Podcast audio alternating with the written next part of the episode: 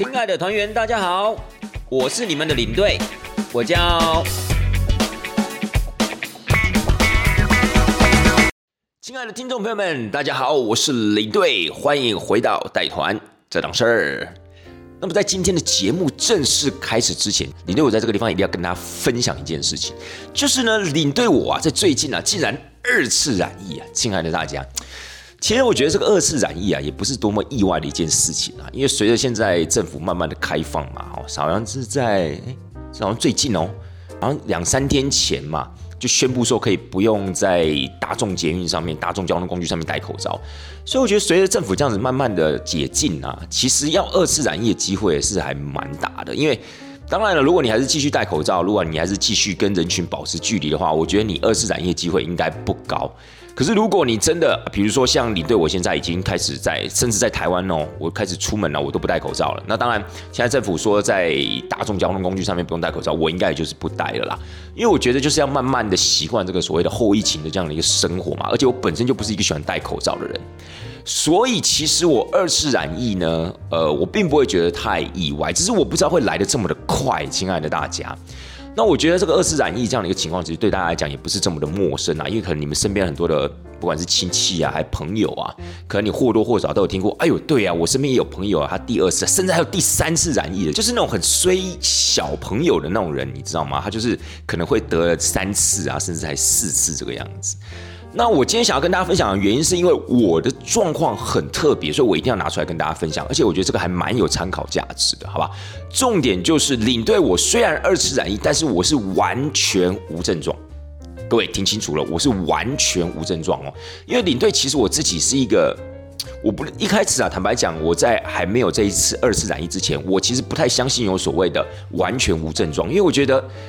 如果你今天真的是感染了。你应该或多或少可能都会有一点点的啊，不管是流鼻涕啊、咳嗽啊、微微的发烧、喉咙有那么一点点的痛，纵使有那么一点点的刺痛，都应该算是有症状的嘛，对不对？因为我觉得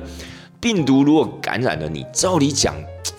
你说要真的是完全无症状，所谓的无症状感染，我其实真的还抱以蛮大的这个怀疑。而且，OK，我这个人也不是说那种完全很铁齿，说啊不可能啊，不可能有这种事情。我觉得纵使有，那个几率也是非常非常的低的，哦，非常非常低的这样一个几率。所以那个时候我就觉得啊，我可怜啊！而且再怎么样，你会去快筛，应该前提是你身体有一点点不舒服了嘛，你才会去快筛嘛。你怎么可能会说哦，我现在就是可能两天三天我就定时快筛一次，以免呢我二次染疫或三次染疫之类。我相信鲜少人会去这样做，对不对？应该大部分人就没有症状，可能也不会特别去筛。好，亲爱的大家，为什么我会去筛？为什么我知道我二次染疫？原因是因为我的父亲染疫。我的父亲染疫之后呢，因为他开始有症状之后，然后呢，大家可能开始就有一点紧张哇。那我们前几天跟他一起吃饭啊，跟他一起出去啊，那会不会我们也有可能染疫了呢？好，那是不是可以在还没有症状发现之前，我们就可以先做一个预防，好，或先有一个心理准备之类的？所以呢，我们家才会啊，包含我啊、我弟啊、我妈，我们才会去所谓。做快筛，否则我们怎么可以去做快筛？而且说实在话，我们我们三个人在做快筛之前，其实是完全没有症状的，只是说因为家里面还有老奶奶的关系，那老奶奶没有打疫苗，所以我们就想说，那我们一定要做个快筛，然后这样子也比较安全。这样子，好，三个人坐在桌上做完快筛之后呢，我瞬间就傻眼了，亲爱的大家，因为我妈跟我弟都没事，我妈跟我弟还从来没有感染过。我妈跟我弟是一次感染都没有，我是已经感染过一次了，所以我在想说，嗯，我应该不太可能吧，因为再怎么样，我是今年，如果各位有在 follow 我节目的人的话，应该知道我是在今年大概一月份的时候我染疫的，但是呢。照理讲，应该还有差不多三个月的无敌星星的一个保障嘛。虽然说人家说那无敌星星不见得一定是一定是正确的，或一定有那样的一个效果，但是我自己是还蛮坚信这无敌星星的。起码我在这三个月啊，我根本就是你知道，就是非常的肆无忌惮的，非常的开放的，是完全没有在戴口罩，就完全觉得啊，我现在就是金钟罩铁布衫之类的，应该没有问题。所以我在想说，嗯。四月，因为那个时候是大概在差不多四月初接近四月中的时候，我就觉得说，哎，好像差不多还在那个无敌星星的边缘，所以我应该不可能呐。可是没有想到我就中了，亲爱的大家。但是我中了之后，我就觉得很神奇，因为我是完全没有任何不舒服的感觉。那我本来想说，哦，那会不会是因为我症状还没有压起来？哦，差不多可能在一两天之后，搞不好就压起来之类。但是没有，因为我后来两条线之后呢，我就开始自我隔离嘛，就做一个简单的隔离了。然后呢，我就发现我非常的专心用力去感受我的身体，但是我发现我是真的完全没有任何不舒服的症状。我就跟平常一样，而且我甚至还必须说一句话，我感觉我比平常还要有的精神，我也不知道为什么，可能呃，像我有朋友就跟我讲说啊，可能因为你知道你接下来要可能放假啊放放一个月啊什么之类的，所以你的心情就特别好，会不会因为你的心情呢影响到你的生理？I don't know，但是真的我一点感觉都没有。所以亲爱大家，为什么今天要跟大家分享这个问题？原因就是因为要跟大家说，真的有所谓的无症状感染者哦，这个其实我会觉得。当然，我现在聊呃聊天起来可能是云淡风轻，可能非常的轻松。但是你想想看哦，我们家老奶奶没有没有打疫苗，那假设当时我没有去做这个快筛的话，我可能去拜访我们家老奶奶，或者是说去跟我们家老奶奶聊天，会不会有可能这样直接就把这个病毒传染给她呢？就是无症状感染者，他是不是有相对的传染能力呢？所以我觉得这个坦白讲，有时候细思极恐就是说，在我们的日常生活中，真的会有很多所谓的无症状感染者。当然，无症状感染者他在外面爬爬照，也不是因为他刻意的，原因是因为他自己也不知道。亲爱的大家，真的，我觉得这真的是有可能的。因为其实当时我跟我妈跟我弟啊，试着要去快筛的时候，其实我就觉得好像不太需要吧，我们都没有症状啊，没有症状为什么要快筛？我们应该就是没事啊，就算快筛好了。可能也筛不出什么东西来，所以其实一开始我是没有特别想要快筛的，但是因为我妈比较谨慎，我妈就觉得说，哎呀，快快快快，不要废话，赶快来一起快筛，所以我才筛。筛完之后我真的傻眼，就我两条线，哇！所以我后来就在我隔离的期间，我就想说，哇，那其实你说这个在台湾的这目前的一个这样所谓社会环境里面，有没有很多这样子的一个无症状感染者？我觉得，哎，可能真的是有的，而且有可能是，比如说真的是得了第一次，或者你甚至得了两次之后。有没有可能在第二次或第三次感染的时候，你就开始变得没有任何的症状了？因为或许你跟病毒可能是和平共存，可是病毒呢，它会在你的身体里面，它找一个适当的时机，借由你传播给别人了。哇，那其实我觉得对一些可能没有打疫苗的人来讲，对一些老年人来讲，这个问题如果你仔细去思考的话，你可能会觉得哇，真的蛮恐怖的。所以呢，我在这个地方也不是想要增加大家的恐慌，我只是想要真的在节目开始之前啊，利用这一点点的时间，虽然说很像在拖台前，有没有？可是我觉得这个还是要跟大家分享一下，原来真的是有无症状感染者的。好了，亲爱的大家，我们开始要进呃，我们开始要正式。进入咱们的这样一个话题了，好不好？好，不过在正式进入话题之前呢，我还是有一件事情想跟大家分享，因为反正做节目嘛，我就觉得说，还是想要有时候跟大家分享一些生活中发生的事情。除了领队呢，我在前一阵子这样子一个二次染疫之外呢，刚才我们特别有提到一个关键字，就是有一些朋友就跟我说啊，你可能是因为接下来哦要放一个月的假，所以你感觉特别的快乐啦。各位，关键字一个月的假，哈哈哈。好了，亲爱的大家，不是为了要刺激大家，只是。呃，我必须说啊，在我这隔离的这一段期间，因为我是自己隔离，然后在家里面自己隔离，所以相对的我的自由度比较高，因为我不用关在一个特定的房间，我可以在家里面走来走去。那我觉得这段时间这一个人其实还蛮舒服的，我真的觉得这样的一个感觉，大概半年八个月没有没有过这样的一个感觉。我觉得就是你可以很充分的去做你想要做的事情。然后呢，这个时候你可能心无旁骛，因为你也不可以跟朋友去吃饭啦，可能女朋友也没有办法跟你见面啦，当然也不可能回家，你就一个人，然后你就可以开始，然后你又不用。准备带团的东西也没有国旅需要去过个场之类的，所以其实生活还蛮单纯的。然后你就可以开始做自己想要做的事情，比如说像你对我最近就喜欢呃植物啊、健身啊、练英文啊等等的，我就觉得哇，这种感觉其实这种日子还蛮舒服的。所以我只是想跟大家讲，就是说各位在你们在汲汲营营于你们的一个工作目标的时候，或者说你们想要达到工作成就的时候。有时候我觉得你也需要停下来脚步，思考一下什么才是你真正想要的，什么才是你真正需要的。好，比如说什么时候才是，什么才是你真正想要过的生活？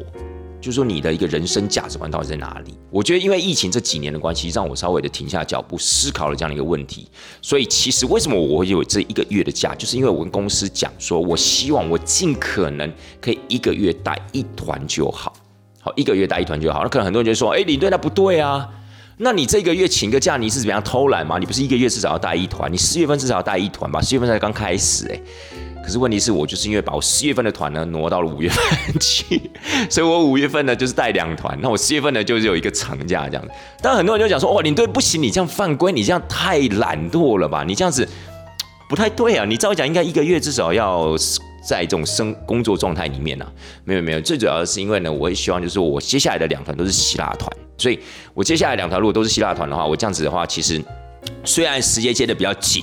但是呢，我并不是说我团跟团之间我会无缝接轨，我也不用重新再准备资料什么之类。我甚至呢，可以算在很熟悉希腊这样的一个状态之下，然后继续去接下一团。所以我觉得这样的安排来讲，对我来讲是比较舒服的，并且呢，在这一个月呢，我真的很想要专心的去从事我的兴趣。就像我刚才讲的一样，我想去玩玩植物啊，我想要去好好把身体练得比较好一点啊，我想要去把我的英文的一个绘画能力啊再更上一层楼，所以我希望我可以用这一个月的时间，让我的沉浸在这样子一个一个状态里面。当然，这是我自己个人的安排。我只要跟大家讲，就是说，真的，我觉得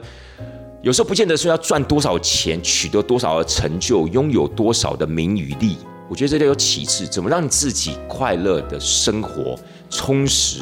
然后觉得满足，我觉得这个才是最重要、最重要的。所以，亲爱的大家，虽然说感觉可能有些人觉得，哇，你这个是废话连篇，你到底有没有要开始讲今天的主题？可是我还是觉得这个部分呢，还是需要跟大家共勉之，因为其实领队我的年纪也已经到了不惑之年了，所以我会觉得，可能某些程度上面。我也具有了一些可以跟大家分享的能力了。好，比如说我今天才二十岁，如果跟大家讲这个人生价值观的话，好像觉得有点班门弄斧，有点像是小朋友在跟大家讲大故事那样的一个感觉。可是如果我现在已经到了这样一个年纪了，我觉得是不是也可以把我自己的一些想法跟价值观，某种程度偶尔在节目上。跟听众朋友们做分享，我希望大家快乐，我希望大家满足，我希望大家过你们真正想要的生活。但是这些东西都需要停下脚步来思考一下，什么才是你真正的想要的，什么才是你真正想要追求的，好不好？亲爱的大家，今天的节目就到这个地方，差不多告一段，告一段落了，是不是？好像是差不多这样一个结尾了。好，亲爱的大家，言归正传，我们要回到今天的主题了，好不好？今天主题要跟大家讲什么呢？各位一样。你们讲，我每一段在讲的时候，其实都有我精心的一个铺陈啊。像我在讲一开始我染疫的时候，我就铺陈到了我一个月的假期；我在讲我一个月的假期的时候，我就铺陈到了连续两团的希腊。咱们今天就跟大家讲讲希腊的东西吧，好不好？呃，当然，因为我们节目时间的关系哦。因为毕竟我已经废话了一段时间了嘛，所以我今天可能要把所谓的希腊的这样的一个行程，或者希腊到底有哪里好玩的，跟大家讲话，可能有点太多了。我之后会做一集了。我在我出国之前，我在我五月中出国去希腊之前，我会做一集，好好跟大家谈一谈希腊该怎么玩。因为我之前有带过家人去希腊自助旅行，所以呢，我会希望就是说把这段自助旅行的过程啊，这样的一个心路历程来跟大家分享。好不好？来跟大家分享，所以我会做一集的专题来跟大家讨论。那今天要跟大家讲什么？因为我知道我即将要去希腊带团，其实我还蛮开心的。我必须老实说，我真的还蛮开心的。因为希腊团对一个领队来讲，对一个领队一个操作来说的话，其实是相对简单的、相对轻松的、相对的比较狭义的。而且你想想看，你又要回到那一片所谓的爱琴海的海景。然后呢，你又要去接触那些小岛啊，甚至啊，还可以在小岛上面开车这样的一个感觉，你就会心生向往。你真的会觉得说，哇，yes，我又要回到希腊，我又要回到爱琴海了。我以前可能还没有发现我这么对希腊有感觉，原因是因为那个时候会觉得，可能就是因为希腊算是一个蛮常带的团，所以那个时候就觉得说，好像希腊也没有什么特别的一个感受。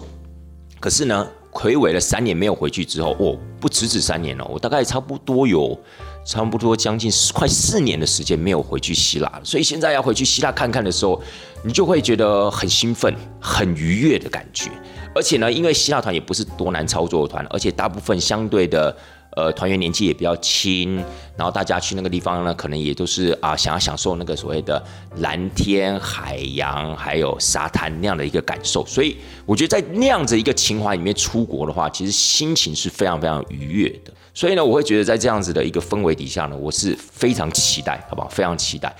那在诸多期待的这样的一个元素里面，我个人其实，在因为最近开始也慢慢准备这个希腊的功课嘛，虽然说希腊已经很熟了，但是真的太久没去，还是会准备希腊功课。所以在一些夜深人静的时候，你就会开始回想：哇，我为什么自己会这么想要去希腊？原来啊，原来就是因为在希腊，尤其在小岛上的那一段时光真舒服。今天咱们就来谈谈在小岛上。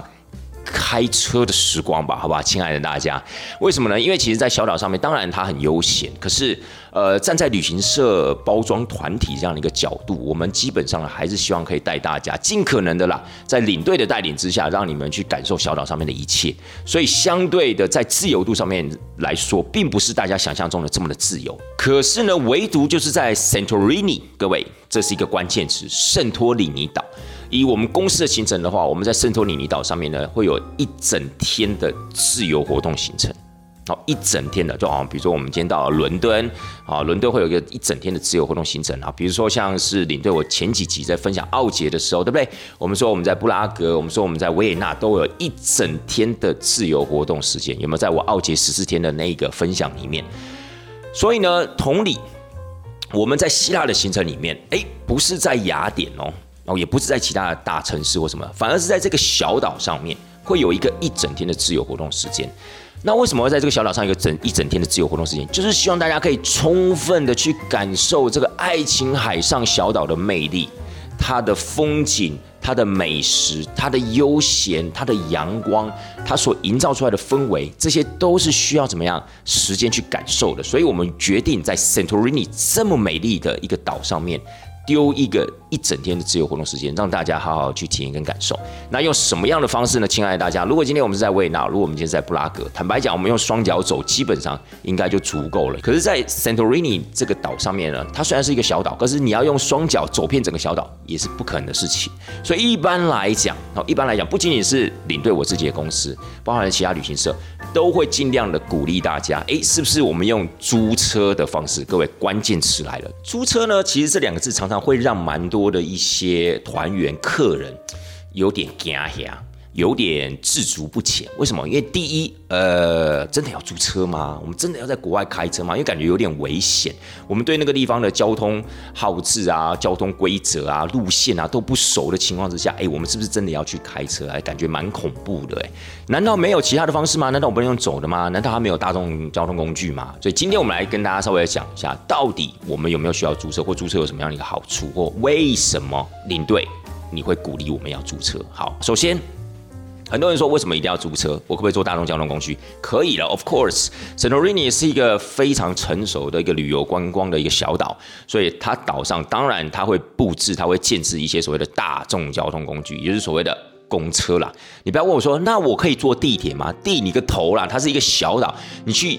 科普一下所谓的 Santorini 好不好？最好在 Santorini 上面还有所谓的地铁，所以只有计程车。跟公车，好不好？那建设的部分就不说了。建设，我相信在哪一个地方都是一样的嘛，可能只是差在费率的部分。那这个部分其实并没有太大的差异，我就不解释了。但公车的部分呢，可能很多人想说，OK，那我就坐公车啊。可是如果你坐公车的话，其实相对的非常不方便，因为。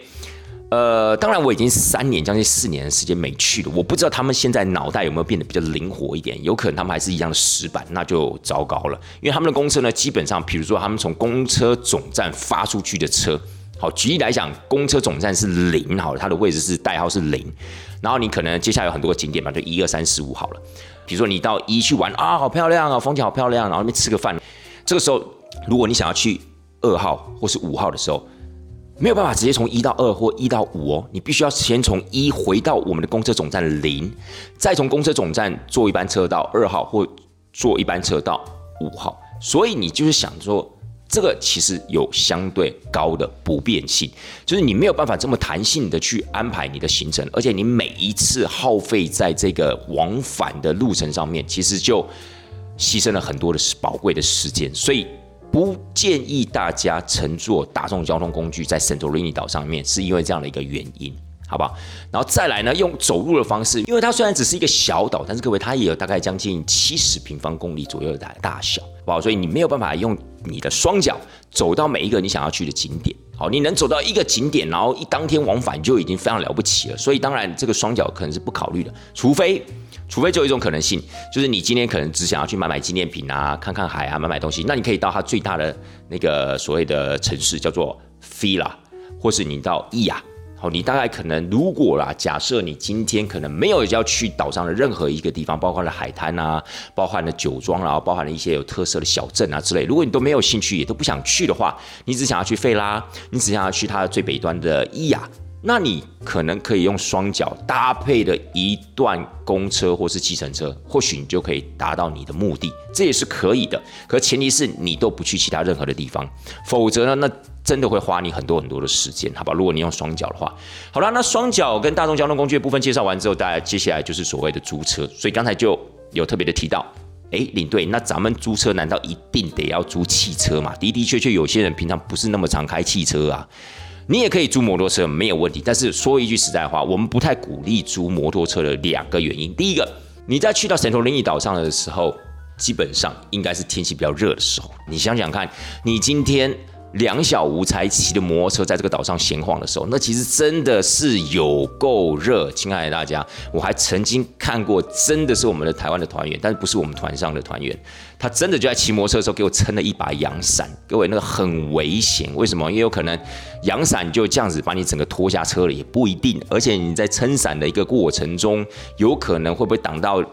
驾驶人的视线等等，那你可能会想说，那我就戴帽子啊，擦防晒油就好啦。Fine，OK，你要那样做，当然也是 OK 的。可是问题是你整天骑下来，你还是会觉得很热，好吧？当然，如果你觉得，哎，领队我不怕热，我还反而希望这样晒一晒舒服，而且骑着摩托车那种海风啊迎面而来那样的感觉，我特别的向往。那当然，如果你可以接受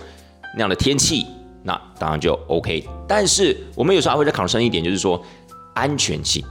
如果你今天是骑摩托车的话，你是人包铁，对不对？你今天坐汽车、开汽车的话，你是铁包人。所以呢，一般来讲，站在一个团体的、站在旅行社的角度，我们当然希望大家可以尽可能的安全。所以我们会希望大家开车。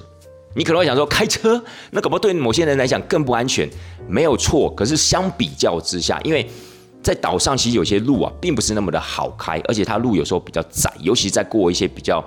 呃，崎岖的路面的时候，那边呢，可能旁边就是山壁，那可能旁边呢就是一个类似有有点类似悬崖这样的一个路段了。那它就是一个所谓的单线道，哦，双 双向道，但是它是单车道啦，就单一的车道，所以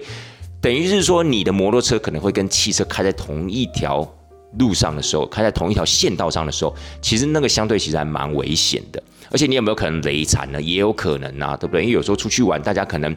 太开心了，太嗨了，搞不好你骑摩托车的时候一不小心就滑倒了，或是你可能对这个地方的状况不是很熟，一害怕一惊吓，哎，搞不好就倒了。那这个会直接的伤害到你的身体啊，因为毕竟你是人包铁嘛。所以我们会希望在充分的跟大家讲解、宣导这些安全常识、交通常识之后，我们会建议您开车。你开车你可以慢慢开，不用急。可以不用急，但是你骑摩托车的话，有时候你跟汽车啊可能擦肩而过的时候，你一紧张，可能偏了一下，都有可能会造成一些意外状况出现。所以我们真的不太建议你租摩托车。好，汽车第一，租汽车的话，我们刚刚讲说。在天气比较热的情况之下，起码它有冷气的。你甚至啊可以租一个敞篷车，你可以把那个整个屋顶掀开来，你可以直接怎么样？日光浴非常的棒。蛮多的团员也就觉得哇，真的哎，这样很酷哎，而且拍照起来又好看。那亲爱的大家，你知道有多囧吗？曾经有人租了一台，我要是没记错的话是 Smart，Smart 就是很小的那个那个宾士车，有没有？Smart 那个敞篷车，而且还是敞篷的哦。怎么样呢？他非常帅气的把他的那个屋顶给掀开了，因为他就是说可掀式的嘛，那种敞篷车嘛。当他觉得热的时候，当他觉得哇塞，真的够热哎，不行不行不行，我们这个那个屋顶要让它回来，就是这个敞篷要让它回到原位，结果发现坏掉了。亲爱的大家，真的就坏掉了，你知道吗？所以那个敞篷就是永远就是卡在那个一半的位置，你就知道老婆那个时候脸是有多难看，老公那时候脸是有多尴尬，然后开始就 complain。我早就叫你不要租敞篷的车子，你为什么就要租敞篷的车子呢？那谁？哎，是你说要把这个敞篷收起来，又不是我说要收起来。你看吧，现在出了问题嘛，你在怪谁？所以真的不要去干那些有的没有的事情。然后租一台敞篷车虽然很帅，但是你知道岛上的车子都并不是多么。新的车子在某些功能上面，坦白讲，它可能已经折损了，尤其是那些不是非常重要的功能啊，比如说像敞篷啦，比如说像什么车窗啊、又或者什么那个椅子前后调动椅背那个功能，那其基本上啊，某种程度上面有时候还蛮容易故障。但因为它不是非常重要的这样的一个元素，所以有时候一些车公司它不会 care 这些细节。当然，在引擎的部分、轮胎的部分、整个车况的部分，它都会非常的讲究。可是呢，就是因为他们这种租车，第一，它也不是说非常贵的价格；再来呢，因为岛上的折损率本来就比较高，所以针对一些比较不重要的功能。它有时候会忽略，好不好？所以这个部分呢，我觉得大家也要特别留意哦，千万呢不要去住那种非常下趴的车子。我跟你讲，到时候衍生出来的问题呀，远超乎你自己的想象，好不好？好吧，然后再来的话，我们就说其实会比较安全。而且呢，其实你租车子的话，有时候你在载东西也比较方便。那比如说，如果你今天正到哪一个小镇，哇，你看到很多有趣的东西，你想要买，然后可能它体积稍微大了一些。各位，你骑摩托车你要怎么载那些东西嘛？你告诉我，对不对？所以相对来讲是比较麻烦的。而且有没有可能你载的那些东西，导致你在骑摩托车过程中更加的危险呢？所以有一台车，包含你到了超级市场，哇，你可能今天，呃，比如说你们可能四个人一台车。好，那你们就可以买了蛮多的东西，就可以放在车上啦，或者说你就可以再多一点的东西啦。而且我们刚才讲到一个关键词，就是说你们可以四个人一台车，就变成说有些人可能是 concern 所谓的钱的问题，说啊这样租一台车好贵哦。当然，我个人的认为是说，你都已经花那么多钱来到这里了，你会参加这个希腊的行程，相对一定也花了蛮多的一笔钱。我觉得这笔租车钱对你来讲，应该不是太大的一个问题。但当然，如果你还是这么介意的话，你也可以跟别人 share 一台车啊。好，那这样子的话，你们就可以四个人去 share 这个车的价格，还可以轮流开那台车，对不对？比如说有些人开累了，他可以休息一下，然后换另外一个人开，所以其实也还蛮不错的。所以你们可以共乘，那也绝对没有问题。好了，在这跟大家分享完说为什么要租车这样的原因，为什么不去走路啊？为什么不去坐大众交通工具的原因之后呢？我们再来讲讲说到底是怎么租车。因为之前是跟团的关系啊，会有一个好处，就是说，呃，带团的领队这个地方或旅行社这个地方，他们都有，应该讲说我们啦，我们都有我们自己配合的一些租车公司。那我们配合这些租车公司，坦白讲，都是一些比较有商誉的、品质比较好的这样的一个车公司。原因是因为在不管是 Santorini 或是其他的一些比较。稍微有规模、稍微比较有那种旅游市场的那种希腊的小岛上面，其实都会有很多的租车公司，因为有蛮多的一些欧美人士，他们就是习惯租着车，然后自己这样子所谓的自驾游，或者说。或者说他们本身就是所谓的背包客，所以会有很多的租车公司。但的的确确，如果你今天是自己去玩的话，你对这个车公司的一个品质跟状况的掌握度当然是没有这么的高。因为我们旅行社基本上啊会有所谓的经验累积嘛，然后我们每一个领队彼此之间都会分享嘛。好，比如说今天试用了一个新的租车公司，然后感觉怎么样？那呃值不值得推荐？我们都会互相的分享，所以我们所建立的这个 data database 是比较广泛的。比较全面的，所以有时候我们推荐给客人，绝对都是相对 CP 值比较高的租车公司，就是相对呢品质好，然后呢价格也不至于太贵。所以呢，我觉得这个部分的话，其实大家倒可以放心。如果您是跟团的话，就是当领队丢出来的那个租车公司，基本上都没有什么太大的问题，因为不会有人想要。给自己制造风险，你知道吗？因为毕竟这个事情可大可小。开车虽然是很轻松、很愉快的事情，但是它的确有它的风险性。所以我相信不会有旅行社、不会有领队想要在这个上面去开玩笑，想要在这个上面便宜行事。我觉得真的倒不至于。所以呢，在这样的一个情况之下呢，你就可以去选择你想要的车子了。那我觉得你在选择自己想要车子的时候啊，其实比较建议租小型车，因为呢，你在开车的时候比较好开，停车的时候比较好停，错车的时候比较好错车。所以我尽量建议，甚至不需要租到所谓的轿车哦，你可以租到那种没有屁股的那种五门的小车。那岛上呢，其实这种车反而还偏多，很多这种所谓的五门的小车，就是它小小的。基本上来说，如果你要做到四个人，会有那么一点点的拥挤。那一般来讲，我们通常都是建议说，哎，你们可以两个人一台，因为第一机动性比较强，第二呢，因为其实满场去到希腊，大概都是度蜜月的新人，所以尤其度蜜月的新人，我都会建议他们就是两个人一台就好了。为什么？你们就是可以去享受你们的两人世界嘛。而且机动性也比较好啊。如果你今天还在两个人，或者是跟另外两个人共乘的话，哎，有时候你们的意见上面可能就会分歧啊。那怎么办嘞？那那那到底是去他的还是要去你的呢？对不对？所以我就觉得两个人会比较好。假设真的要找伴一起去到某个地方，没关系，就两台车去，三台车去，我觉得都可以。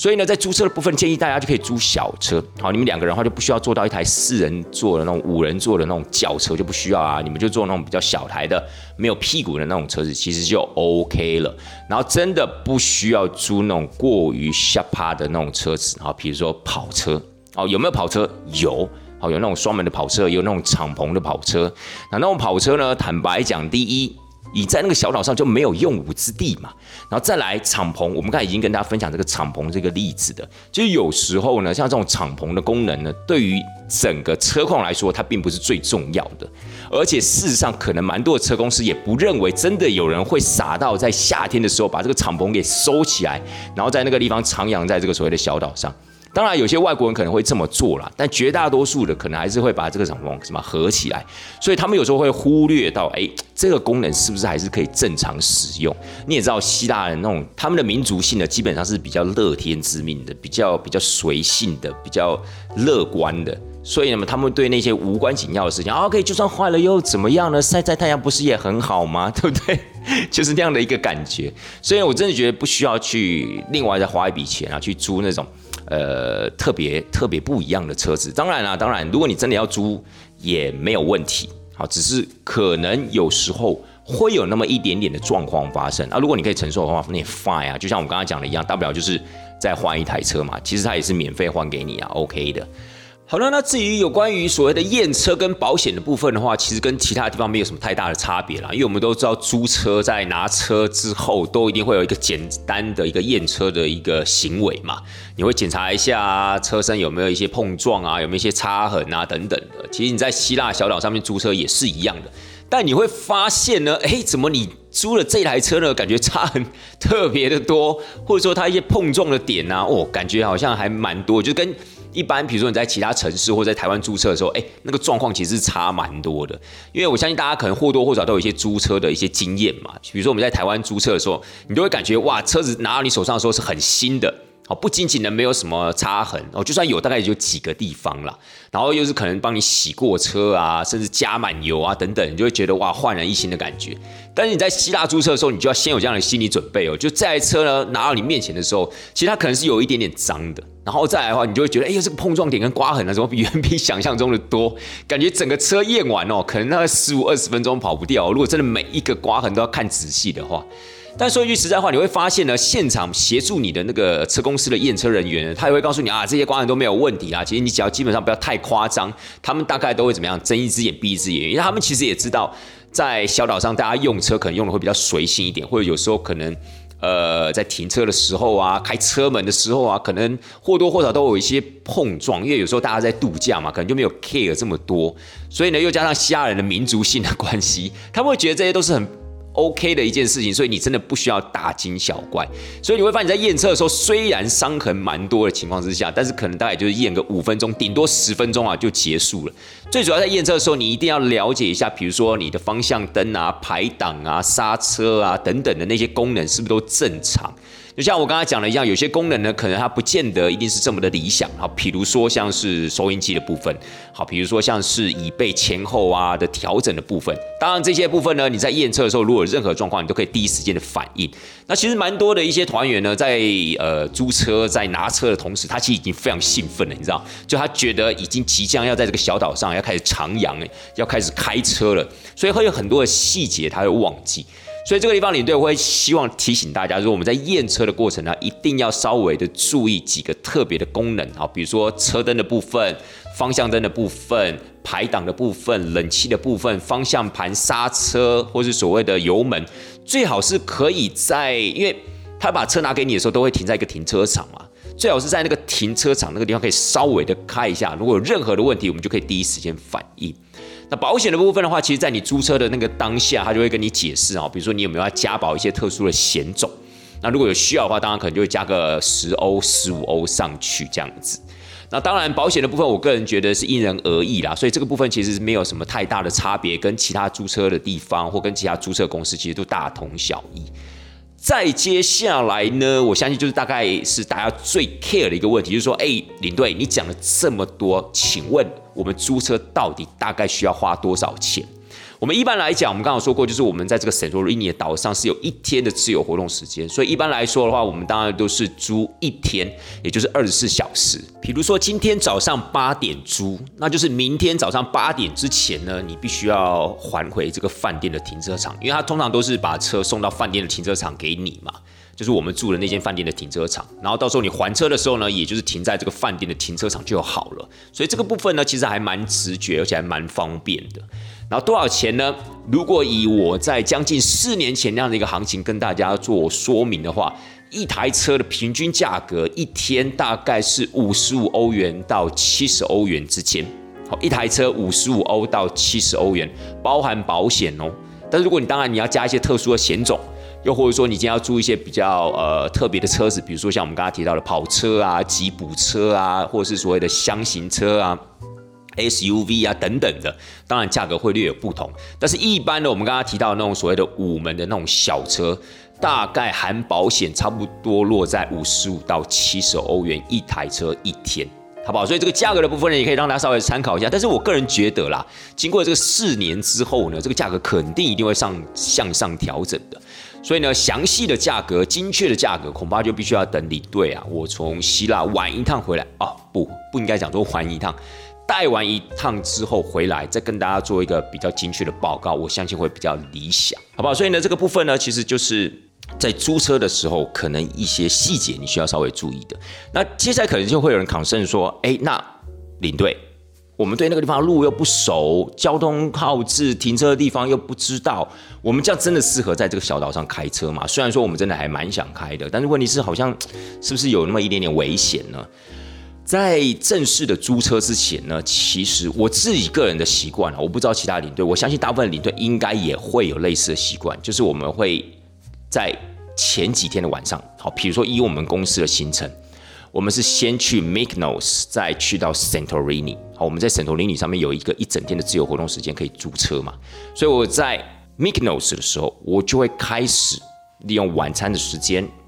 好，或是晚上有时候我们大家聚起来聊天啊，喝点小酒的时间，我就跟大家宣导，哎，我们接下来在神头林里上面租车啊，需要注意的事情，然后有关于在岛上停车的一个问题，然后交通号志的状况啊，交通规则会不会很严格啊，等等的，我都会慢慢的跟大家小以答疑，然后直到要租车前的一个晚上，就会习惯把大家聚集起来，然后我就会用那个纸本地图啊，跟那 Google Map。配合着来跟大家说明一下我们明天这样开车的一个行程。那其实，在早些时间呢，那个岛上其实都还有在出那种所谓很 Q 版的那种岛屿地图，还蛮有意思的。那个地图呢，其实就是它除了一些比较呃热闹的镇上，比如说如果是 Santorini 的岛屿地图的话，上面就会有伊雅跟费拉这样子的一个商店的路线说明。除此之外呢，它一定还会有一个全版的一个岛屿地图。那这个就可以帮助你呢，如果你想要去一些除了费拉或是伊雅其他地方，不管是海边啊、酒庄啊。小镇啊，或是拍照的景点啊，等等的，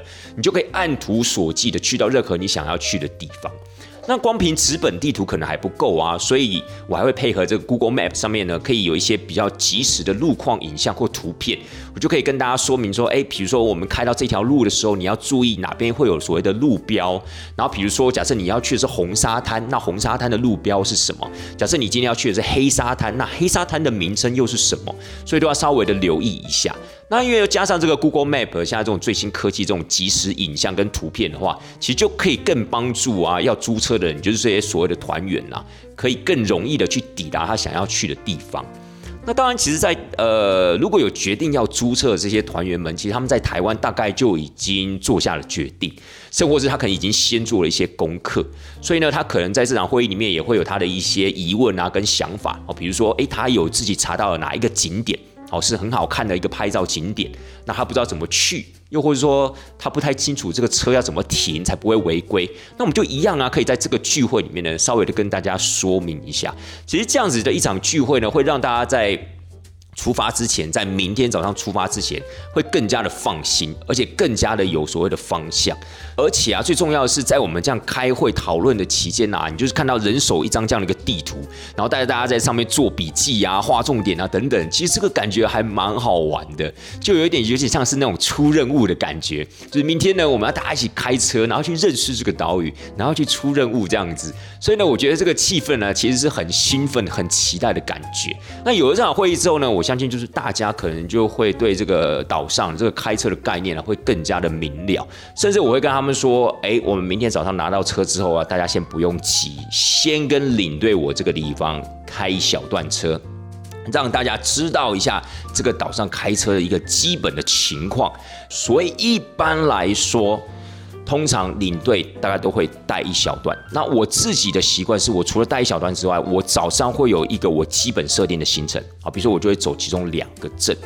那如果在神头林尼上面的话，有两个镇，其实真的还蛮令我魂萦梦牵的。就这两个镇啊，其实真的还蛮有意思。除了 Fira 跟伊雅之外，因为这两个可以算是非常商业化的一个地区了。是非常商业化的两个小镇在 Santorini 上面，所以这两个镇呢，基本上不用跟大家多说。我相信大家看了很多旅游频道，看了很多旅游书籍，应该都知道 Santorini 的首府费拉跟它北边的那个第二大城叫做伊亚，这两个地方呢，其实都非常非常热闹。但除此之外，其实，在小岛上面，为什么鼓励大家去租车？就是因为小岛上面还有一些很迷人的、很传统的，相对观光客没有这么多的，没有太多商业行为的这样的一个。迷人的小城镇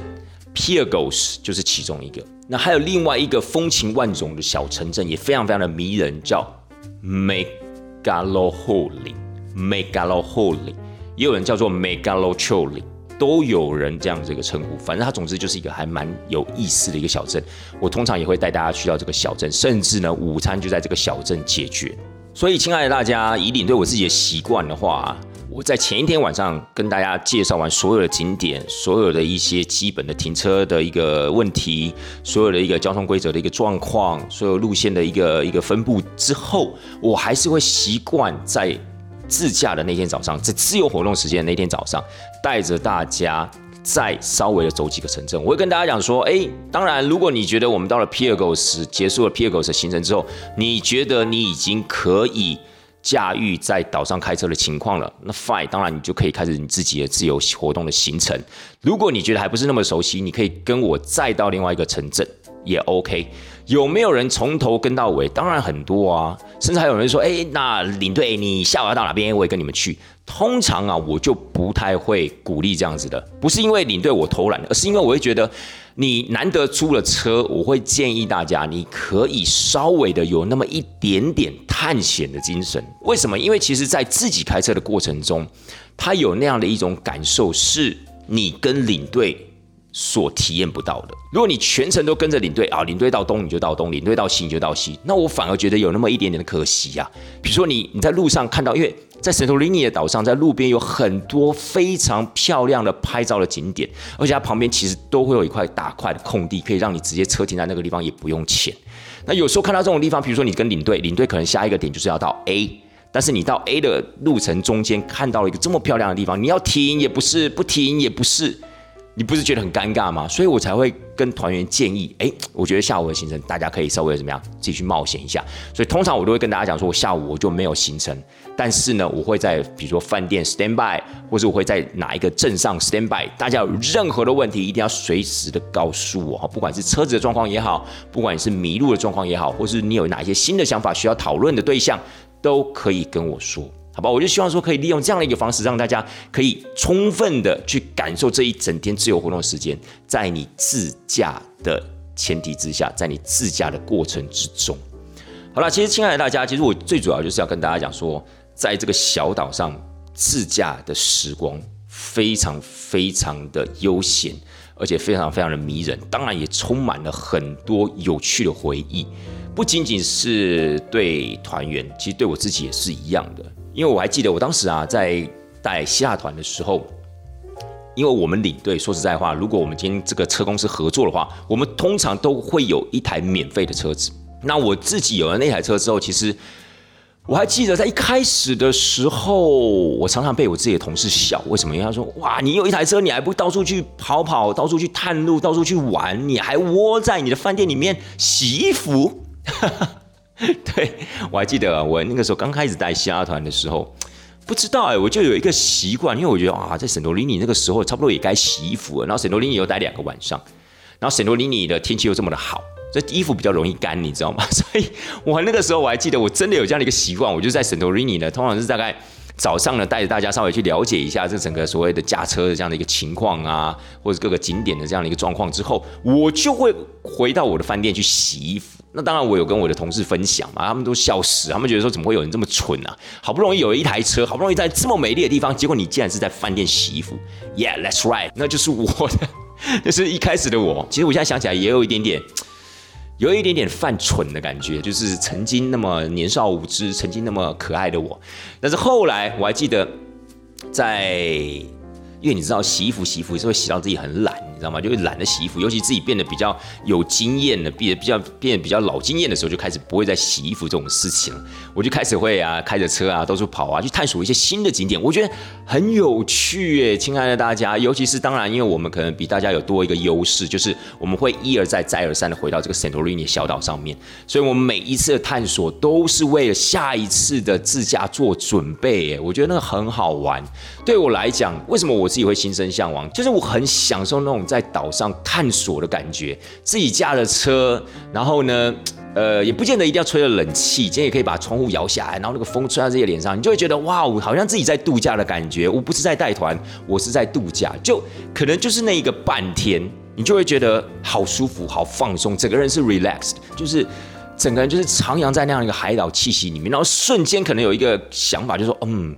其实，在个小岛上住一阵子，感觉也不错。但当然了，这个这样的一个想法，随着这个车子停好之后，回到饭店之后，就消失而终了啦，对不对？但是在那一瞬间，你会觉得，哇，其实当领队啊，出国带团啊，到希腊是那么一件幸福的事情，真的，真的会有那样的一个感受。所以，那也让我在现在。比如说在夜深人静的时候，回想到那一段的时候，你还是会觉得哇，真的真的是所谓的心生向往。我觉得这四个字，这个成语啊，真的非常的形容的非常淋漓尽致。我还记得有一次啊，我晚上不知道哪一根筋不对劲哦。坦白讲，那一次是有一点点惊险，但是那一次呢，也是在我记忆中啊，开车记忆中啊，算是蛮深刻的一件事情。有一天晚上呢，就是我们那一天自由活动时间的晚上，因为我们基本上是自由活动时间那一天早上租车嘛，然后隔天早上才还车，因为它是二十四小时。所以那天晚上我不知道哪一根不对劲，我就跟团员讲说：“哎，各位有没有想要夜游，对不对？虽然说呢，圣托里尼上面好像没有什么值得看夜景的地方，就是没有那种特别的那个有名的看夜景的地方，但是的确有一些制高点哦，其实看下去还不错。”所以我就想说，哎，各位，我也没有去过，咱们大家是不是应该冲一下之类？因为那个时候年少无知嘛，现在自己想起来都觉得，哇，哎，是不是有点危险啊？晚上坦白讲，感觉开车有一点点点的危险，因为毕竟大家，因为我当然是熟悉我自己的开车技术，我当然是绝对没有问题，或许绝大部分人都没有问题，但会不会有一些人可能他真的不常开车的，然后你又叫他晚上去开这个山路的话，会不会有一点状况？其实现在想想，真的是会有一点紧张。但那个时候我就说过了嘛，我不知道哪一根钉、哪一根筋不对劲，我就觉得好玩，我就觉得 像这种东西呢，是不是应该就是呃，应该带着团员呐一起去体验、一起去尝试的。所以呢，就有几台车就是在我的号召之下说：“哎，好啊，那我们就一起去看看。”所以我记得那个时候大概有两台车还是三台车跟着我，我们就叫浩浩荡荡。而且我没有去过，哦亲爱的大家，我说过有没有人想跟我一起去？体验的去尝试的，我们就是要开到一个制高点啊，在圣托里尼上面的一个制高点，那那是一条山路，而且是之字形的上山，所以其实我在开那段路的时候啊，哇，真的有点惊心胆跳哎，因为第一那一条路上面是没有路灯的。好，没有路灯，所以只能靠你的车灯。然后我还记得一边是山壁，一边呢就是悬崖了，所以其实有它的危险性，而且它旁边是没有栅栏的，有一些路段是没有栅栏的，在我们上山的过程中。所以其实我在开那一段的时候，我自己都觉得有那么一点点的紧张，因为其实，在开那段路的时候，其实我就有一点后悔了。为什么我就后悔？是说啊，今天怎么会在这样的一个情况之下，还带着团员上山？坦白讲，真的有危险呐！因为你能控制自己的车，但你没有办法控制后面的人的车，你没有办法控制后面的方向盘。如果一旦有什么状况，况，你怎么办？你负责得起吗？所以那个时候就是心中有很多这样的一个念头就出现了，你知道吗？所以就哇，真的有点后悔，真的觉得自己有一点太冲动了。那想当然而，在我后面那几台车，当然可能也会有这样的一个感觉。所以我还记得我们那段路我们开得很慢，不过当然也因为没有人在后面赶啦，因为其实时间也比较晚嘛。结果呢，上去之后呢，当然就是比较轻松了一点，然后跟大家讲说，哇，真是不好意思哎，不知道这样的一个路况啊，还带大家出来，还带大家这样紧张。那当然因为都是年轻人的关系，有跟出来，他们都是年轻人啊，所以其实他们也都觉得还好，哎，不会啊，其实我觉得还蛮不错啦。你看上面的景色也蛮美的。那当然下山的时候，因为有上山的经验，所以我们下山还是要慢慢的开，所以没有什么太大的问题。可是那一次啊，真的坦白讲，是让我现在想起来，真的觉得自己有那么一点点的不成熟。但是我必须说，那一次这样的一个回忆啊，其实还蛮特别的。对，就是我现在带着团员们在这个岛上夜冲。我相信呢，我们公司有些领队。大概也都干过这样的事情，但是我不知道他们有没有冲到这样的一个制高点啦。当然啦，我觉得夜冲这件事情对我个人来讲，它算是一个很特别的回忆。但是如果我是站在带团这样的一个立场的话，其实真的不太鼓励其他领队这样干，因为我其实我觉得真的会有它蛮大的一个风险性。但摒除了这个特殊事件之外呢，我个人还是认为，如果假设你到圣托里尼岛上的话，你真的可以。让自己租一台车，好好的去感受这个小岛的魅力，但前提是你真的要会开车，好不好？哎，真的，我真的有遇到那种团员，他跟我讲说，哎，我想要租车，那我就当然前提就认为他应该是会开车的嘛。结果呢，他在试车的时候，我发现他连排档要怎么打都不晓得的情况之下，我真的跟他讲说，哦，没关系，还是你跟别人一台车好了。我觉得你这样太危险了，真的，你连排档都不知道怎么打。如果你今天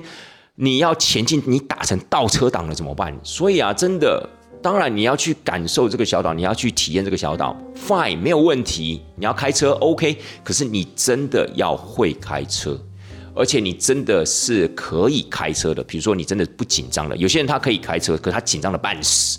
紧张到他完全忘记自己是怎么开车的那种情况的也有。所以，真的，我必须觉得要在充分的一个条件成熟的情况底下，你再去开这个车。然后呢，你就可以像领队我一样啦，好好的去感受这个小岛上的一切。所以其实我现在想起来，我还是会觉得，